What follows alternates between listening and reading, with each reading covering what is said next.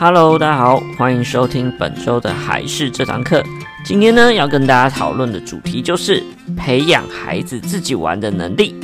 所以呢，一样准备好你的耳机，准备好你的心情，跟我们一起聆听海事这堂课吧。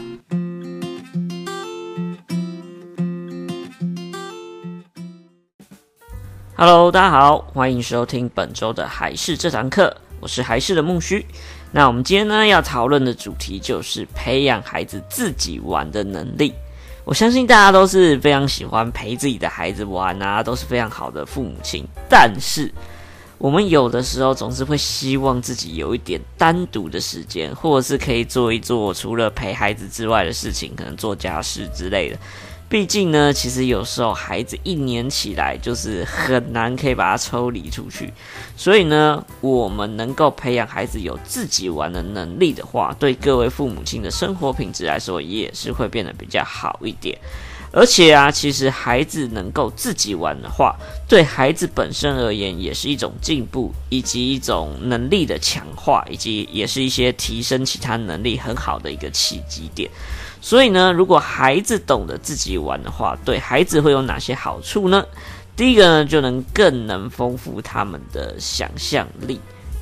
因为呢，孩子他自己开始玩的时候，他就有他自己的一些规则、一些逻辑，以及他自己的一些玩法。这些呢，都是必须靠他自己去想象才能进行以及完成的游戏。所以呢，其实丰富孩子的想象力的话，培养他自己玩也是非常好的一种做法。再来的话，第二个呢，就可以比较发展小朋友他健康的情绪，因为呢，像是很多的成年人，有的时候会比较怕自己独处的时间，所以会找一些同伴来陪。但其实这样常常会给身边的人造成一些蛮大的压力，所以呢，其实很多像是大人跟小孩的话，我们的快乐本身就应该要建筑在自己的身上，而不一定是要依靠他人。所以呢，当小孩子如果长期期待父母亲可以陪他一直玩的话，那如果这时候他又觉得说，诶，父母会拒绝他的话，他就会往往会感受到更失落或更难过，甚至会认为父母亲不爱他。所以呢，如果小朋友懂得自己玩的话，他就不用依赖别人带给他的快乐，他对自己的生活也比较更容易得到满足。再来第三点呢，就是小朋友通常会更加的有自信，以及更加的独立。因为像这部分啊，有时候自己完成，往往会得到另外一种满足感，就是所谓的成就感的满足。而这方面成就感的满足呢，对于让孩子去建立他独立以及自信心，又会是最重要的一个环节。所以说呢，如果孩子养成了这种自己玩，然后还有自己完成事情的能力的话，对于培养他的信心以及独立感也会更好。再来呢，第四个好处呢，就是可以锻炼他的思考能力。其实大部分的小朋友啊，多半都很长一段时间都会有别人在他身边陪着他，例如会有老师啊、有同学啊、有父母亲等等啊。但是呢，小朋友会比较少会有独自的一个时间，所以呢，因为大部分都会有人在旁边，所以说呢。小朋友遇到问题，或是有一些需要选择的时候，就很常会去求助别人，就会去问，然后或者是去直接找答案。所以久而久之呢，相较而言呢，如果小朋友没有一个独立思考的时间，或者是去培养他可以自己解决的能力的话，那长大的时候就会有一些选择障碍在。所以说呢，如果嗯、让小朋友培养他自己玩的能力的时候，这段时间就会是比较长的一个空白时间。那他要怎么玩，他就需要先进行一些思考。所以对于小朋友的一些思考能力上面呢，也会有很大的帮助。所以其实呢，小朋友自己玩对小朋友而言呢，会有很多的一些能力上面的培养，这也是我们上面所讲到的，所以也会建议各位家长尽量要让小朋友去培养出他自己玩的一个能力。那我们应该要怎么培养他自己玩的能力呢？美国呢，有一位职业的心理学家兼作家，叫做马卡姆。那这一位马卡姆博士呢，他在他的书籍上呢，有回答读者一些问题。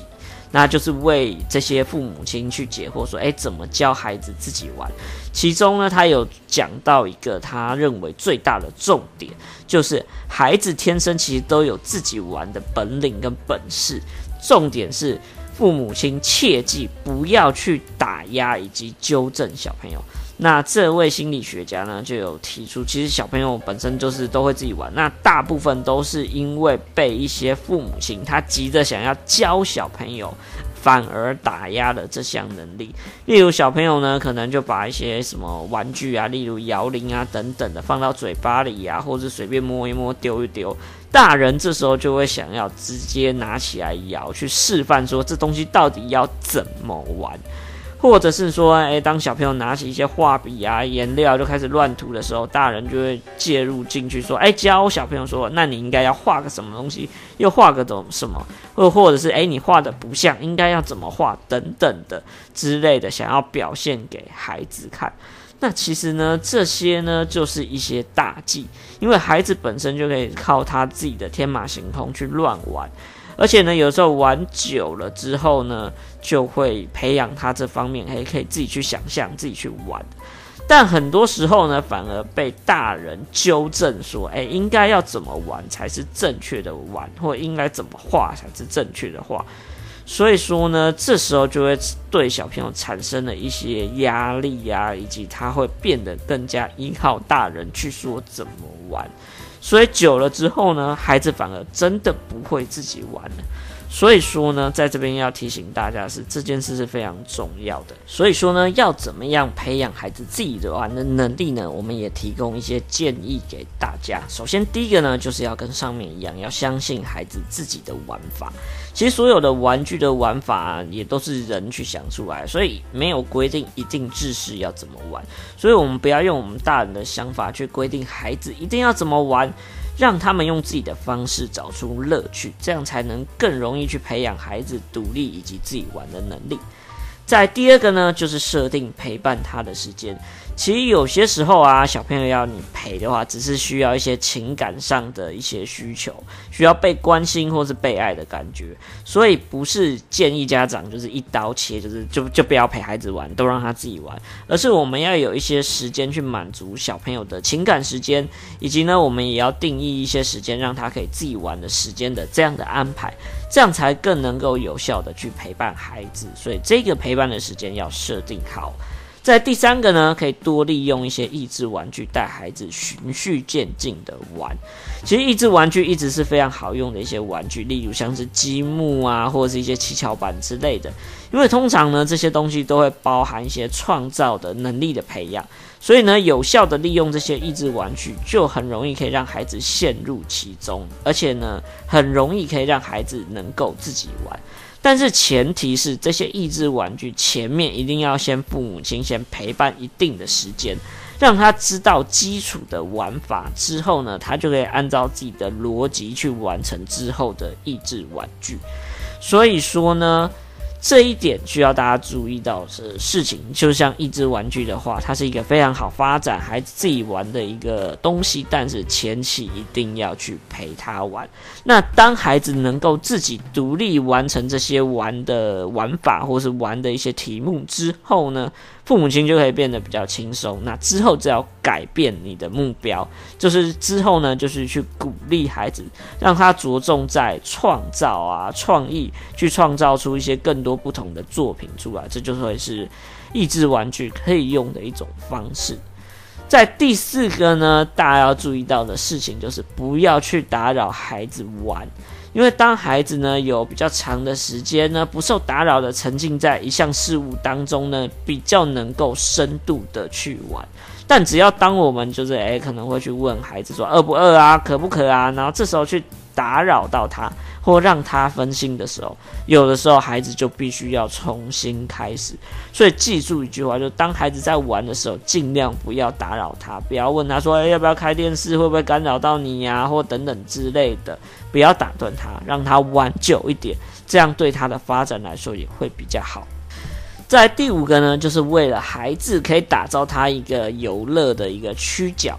因为呢，就像我们幼稚园的区角的教育概念一样，我们可以建立一个孩子专属的游戏区域。那这个区域可以是比较安全的游乐区域，然后让孩子呢可以体验到自主权的，他可以全权的在这里面进行他游玩的动作。当然，我们也可以准备一些像是画具啊、画板啊，或者是一些白板贴之类的东西，就可以让孩子去一些画画啊，或涂涂抹抹之类的，让自己可以建立一些不一样的作品之类的。这样对孩子来说，其实也是一个蛮好的一个区域，让他知道说，这个区域里面呢，他可以玩他想玩的所有东西。这样子的话，对孩子自己玩的能力培养也会有很大的帮助。在第六个呢，就是我们很常去跟大家讲，就是凡事多让孩子自己去尝试，这样会更好。就像我们以前所说的，很多状况都是父母亲不愿意去放手，过度的宠溺所导致而成的一些问题，到最后麻烦到的也是自己父母本身。所以说呢，玩游戏的概念跟这样是一模一样。多让孩子自己去动手，不要有过多的干涉，这就会是所有重点当中最重要的重点，提供给大家参考。好，所以说呢，这就是今天的所有内容。最大的重点呢，其实就跟那位心理学家所讲的是一样的。麻烦大家呢，不要把自己当成是老师，一定要教小朋友正确的玩法，应该怎么玩，而是让孩子自由发展，这样对孩子一样会是最好的哦。那这就是今天的内容啊，一样呢，喜欢我们的话，记得到我们的粉丝团按赞以及订阅我们的频道，拜托拜托。那我是还是的木须，我们下个礼拜再见，拜拜。